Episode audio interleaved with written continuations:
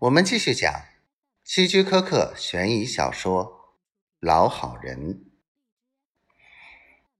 嗯，他犹豫了一会儿。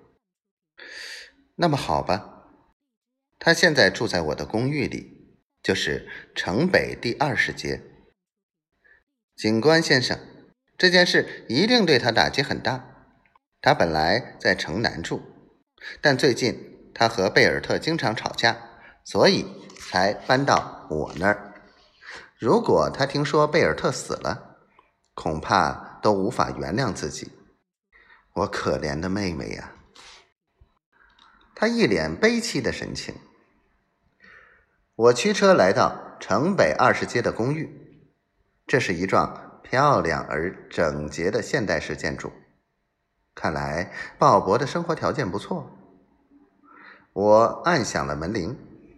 没过多久，就见一位风姿绰约、年纪在四十岁左右的鹤发女人开了门。请问你是贝尔特太太吗？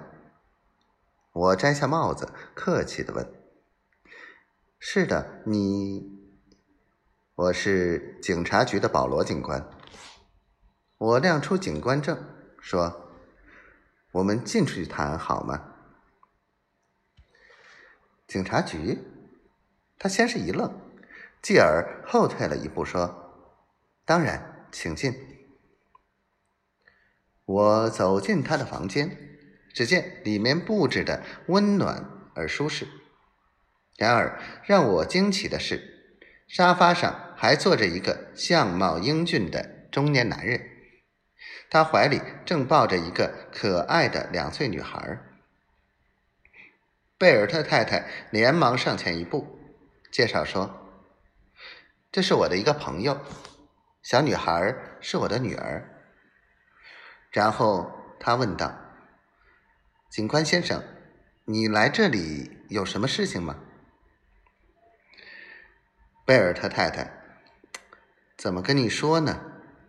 恐怕我要告诉你一个坏消息。”我斟酌着词句。啊，是不是我哥出什么事儿了？他的脸色一下子变得苍白，焦急的问：“不是你哥，而是你丈夫贝尔特。”我回答说：“